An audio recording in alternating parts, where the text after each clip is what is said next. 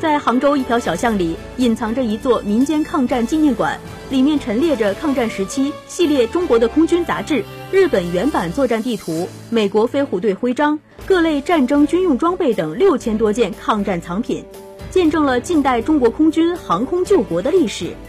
馆长高建法从小就听着笕桥空军的故事长大，他对空军有着一种特殊的情怀。